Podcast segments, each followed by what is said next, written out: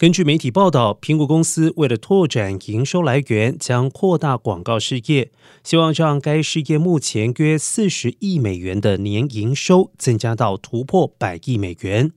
未来 iPhone 等装置的用户可能会在地图、播客等应用程式看到更多的广告。